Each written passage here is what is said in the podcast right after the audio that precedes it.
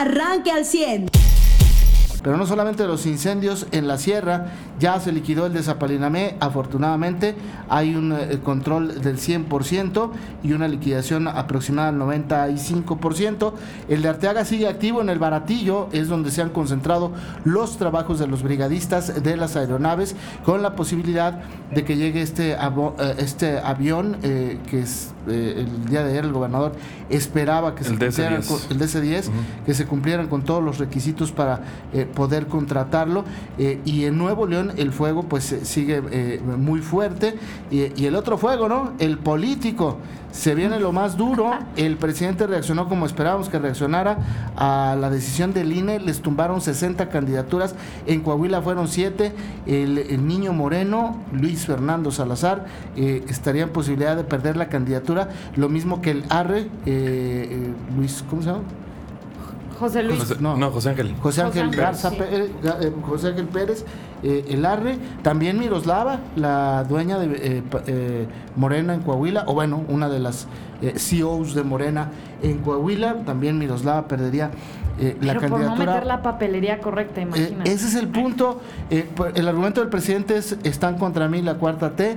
El argumento de Salgado, el, el presidente de Morena, el, el INE está contra la cuarta T. Salgado Macedonio ya amenazó con violencia en Guerrero. Y bueno, pues el fuego está prendido en la política también a nivel nacional. Todo por no cumplir con un requisito que es- Básico. que, que es un requisito básico y que tiene años operando en la democracia de este país. Eva, Mariano, muy buenos días. Muy buenos días. Carlos, muy buenos días, buen viernes, gracias eh, esta mañana por estarnos escuchando. Usted que está ya saliendo de casa, quizá yendo a trabajar, pues ya, ya estamos de fin de semana, gracias a Dios, llegamos. Llegamos al fin. Llegamos con sueño, pero llegamos y aquí estamos desde temprano para darle esta información. Y sí, digo, lo lamentable es precisamente eso, ¿no? Que sea por, por una papelería. Ya deja fuera todos los temas que de Salgado Macedonio y que sí, to- toda la controversia en la que estuvo. Y que sea por papelería, como lo decías el día de ayer, Mariano. Pues ya es un descuido básico, ¿no? O sea, cuando uno va a sacar algún, algún trámite, lees perfectamente, oye, tienes que llevar el CURP, tienes que llevar este, tu identificación, tienes que llevar este tipo de papelería para que todo esté completo y no tengas ningún problema. Así de fácil. Si no se cumple con eso, pues no, no, se, no se puede hacer el trámite, no, se, no, no cumples con el requisito necesario para, para obtener el resultado que estás buscando, en este caso la candidatura. Ahora, eh, el siguiente paso, Mariano, es el trife. Así es, todavía falta eh, que, de hecho, en- incluso en el caso de Salgado Macedonio, pues va a ser hasta más chistes todavía, ¿no? Porque empezaron ya, obviamente, tiene que defenderse de esta decisión. Y el argumento del- de la defensa de Félix Salgado Macedonio, en este caso particular, es que le dijeron, oye, pues, este, a ver, ¿y tus reportes de gastos de precampañas? Pues es que no hubo precampaña.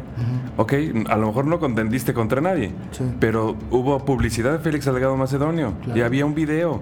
Y en tu cuenta de Facebook se pagó publicidad de Facebook y esta la tenías que haber reportado. Dice, No soy yo. no soy yo, Ese es, un, clon.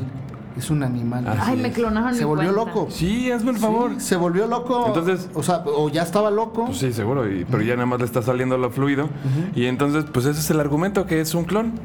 O sea, lo- la gente que vio, pues, eh, pues lo siento por la gente que vio publicidad en Guerrero y todo esto, y a lo mejor incluso lo- pudo haber quien le pareció un buen candidato, porque lo que usted vio no fue a Félix Salgado Macedonio, no, fue, no fue al toro, No. sino fue un clon, un imitador, un, un alguien que se hizo pasar por él, también abrió su cuenta de Facebook y le hizo publicidad buena, le hizo una campaña buena y todo eso, pero no es él. No es él. Este, Eso es dice él, Ese es el ¿verdad? argumento, sí. Exactamente, vamos a ver. Porque hay contratos. O sea, Claro. Facebook no, no, no creas que te Ah, sí, sí, manda sí. por correo electrónico y dice, órale, nomás deposítale y éntrale. No, hay contratos. Sí, y en Sobre donde todo salga- se trata, trata de política. Claro, y en donde salga un apoderado legal y esas cosas, pues ya va a ser lo mismo, es ¿no? correcto, ¿no? Este, está de risa, la verdad, eh, este fuego. El presidente, bueno, también salió a dar risa, de verdad es que no solamente risa, sino pena. Sí, pena, de Este, verdad. Pena, de verdad, es penoso ver un político arrastrarse como lo hace este hombre. Eh, lo de Salgado, bueno, pues ahora Salgado tendrá que enfrentar además una investigación porque en su campaña para ser presidente de Moreno, Morena, perdón, eh, hubo recursos privados. Y ahora tendrá que explicar esto. Es decir, se les viene complicado. 60 candidaturas caídas hasta el momento. La de Salgado Macedonio, bueno, pues ya, ya llegó al trifle, el trife. hasta este momento, y bueno, esta información surgió ayer en Coahuila, la de las siete candidaturas, siete o seis son en Coahuila. Seis. Seis. Este, no se ha pronunciado ni Luis Fernando, ni el Arre, ni Miroslava. Y les comento de estos tres porque pues son, digamos que los menos este, desconocidos de Morena. Los otros, honestamente yo no sé ni quiénes son. Y este, y no son de aquí de Saltillo, unos son de Monclova, otros son de Piedras Negras. Pero estos no cumplieron. Y entonces, este eh, no se han pronunciado hasta el momento, eso llama la atención, pues de saber cuál, va a ser la reacción, ¿no? Eh, en, el tema del el día de ayer está es, seguro una de las declaraciones más lamentables y trágicas de, este año fue la de López Gatel, López Gatoel el día de ayer en su en la conferencia de salud este, cuando una reportera le preguntó sobre eh, México que ha rebasado ya los 200 mil muertos. Eh, ya eh, en, las cifras de ellos, ¿no? En las de ellos. Y, y que se refirió a la afición a los números de los pasquines por los números redondos. Imagínate, los pasquines como eh, pues todos los, este, los periódicos internacionales, hoy el Los Angeles Times, el Washington Post, El País, Bloomberg, todos manejan estas, estos datos. Eh, pues yo no sé a qué pasquines del periodismo se referirá. Es otro que se volvió más Se referirá a López Gatel. Le digo, una de las declaraciones más desafortunadas de, del año entre la incompetencia competencia, el cinismo, la arrogancia de esta persona, de verdad que, no, ni cómo, ni cómo de verdad ayudarles o ayudarse, porque es, es, referirse a, personas que han perdido la vida. Qué poco respeto, qué pocas ganas de ayudar a México, qué pocas, qué, qué, qué ganas de, de, ellos más bien eh, alzarse el cuello, como si esas conferencias de prensa fueran para para hacerse eh, publicidad o para hacerse famosos lejos de estar informando realmente lo que está sucediendo. Y realmente lo que está sucediendo es eso, estamos arriba de los 200 mil muertos.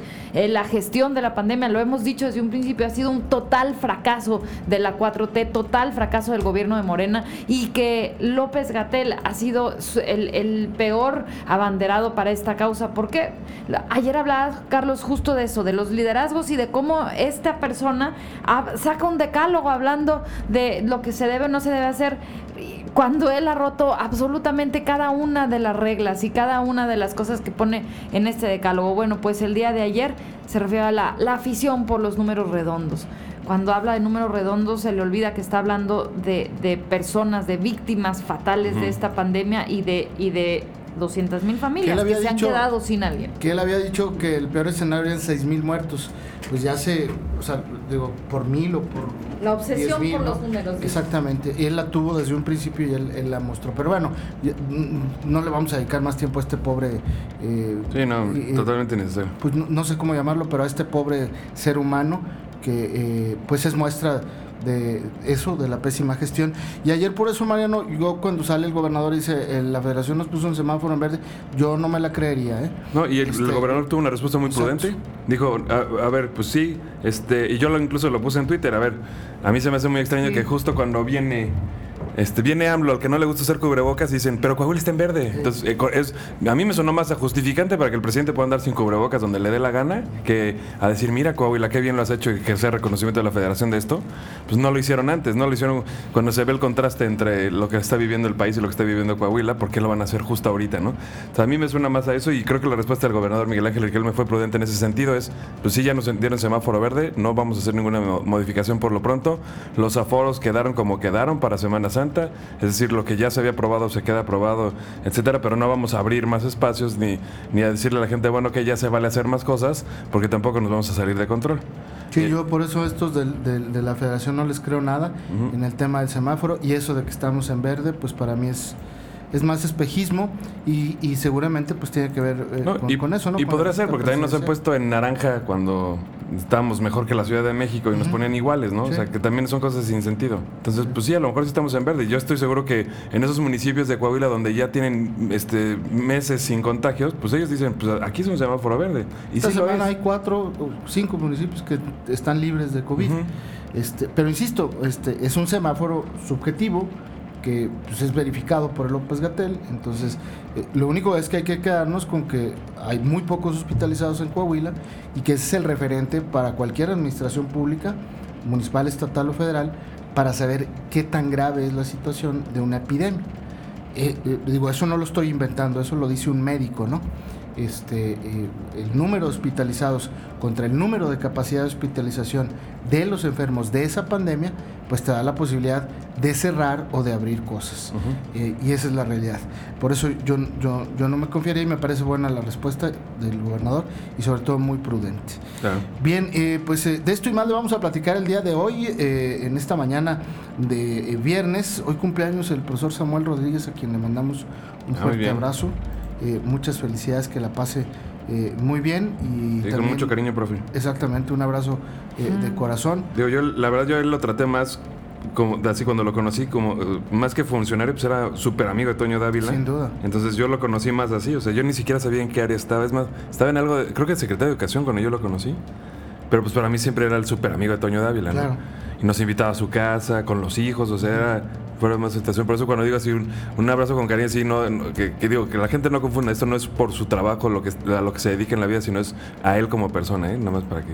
Pues un abrazo. Que no digan decir que, ay, se ve preferencia de... No, es totalmente a él, al profe Samuel, que además luego nos coincidimos él cuando sale a hacer ejercicio aquí en la Colonia República, él y yo coincidimos. Ah, o sea, de ese trato me refiero. Por eso le puedo mandar un abrazo con cariño. Sin duda alguna. Pues eh, yo también le, eh, mando un abrazo muy fuerte eh, y con todos los mejores deseos de un buen año, de salud, de paz y de éxito. Y bueno, pues tú también, obviamente. Sí, claro. Bien, pues con eso nos vamos a la pausa comercial. el doctor Héctor Reyes hoy escribe justamente sobre eso, sobre el discurso del presidente en los últimos días y la caída de nuestro país al ranking eh, eh, de los 25 países menos atractivos para, la inversión extranjera. Estamos fuera. Estamos fuera, estamos fuera. No, y es que además ya están este, pronosticando que la, para que hablemos de recuperación de la, esta caída va a ser hasta el 2023 que empiece. Es decir, olvídese que este año va a ser benéfico para para la economía. Olvídese que van a llegar así grandes inversiones y mucho menos. O sea, claro, puede ser que se vean en estados como Coahuila, sí, pero no va a ser este, suficiente para que crezca el país, ni mucho menos.